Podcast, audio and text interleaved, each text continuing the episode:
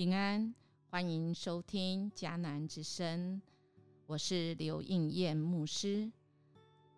我们今天五月十七号在家会主，我们要来看以赛亚书四十章一到三十一节。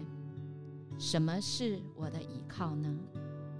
在第三十一节这样说：但是依靠上主的人，充沛的精力源源不绝。他们像老鹰一样张开翅膀，他们奔跑不疲乏，他们行走不困倦。先知以赛亚在百姓们听到这些坏消息，三十九章所说的一切之后，他再次发出这样盼望之声。其实，在四十章的前面的八节中。其实是在说明神的心意，是说罚都罚够了，人需要的是安慰。所以以赛亚先知三次说到了安慰，就是神要向耶路撒冷说安慰的话语。这样说，你们的神说，你们要安慰，安慰我的百姓。要对耶路撒冷说安慰的话，又向他宣告说，他征战的日子已经满了，他的罪孽赦免了，他为自己的一切罪从耶耶和华手中加倍受罚，已经够了。耶和华的荣耀必然要显现，神要领导。亲爱弟兄姐妹，今天的这一段。短短的八节，使我们得着很大的安慰。我们是不是常常觉得，我怎么这么衰啊？主啊，你到底要惩罚我到什么时候？或者是不是不是不是惩罚好了？你说你要管教我到什么时候？今天，爱我们的主再次说：够了，够了，够了。他要来安慰我们，使我们知道神有大的能力。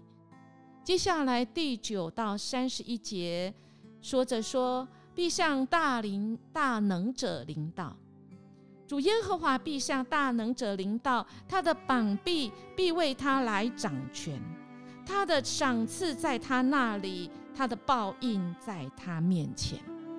耶和华。在临不是审判，乃是要牧养他的百姓。他要来引领、带领以色列的百姓。大能者如此的领导，亲爱弟兄姐妹，你所相信的不只是爱你、懂你，更重要的是他有大能，他是可以牧养你，是可以带领你，是使你可以翻转的。从哪里可以知道呢？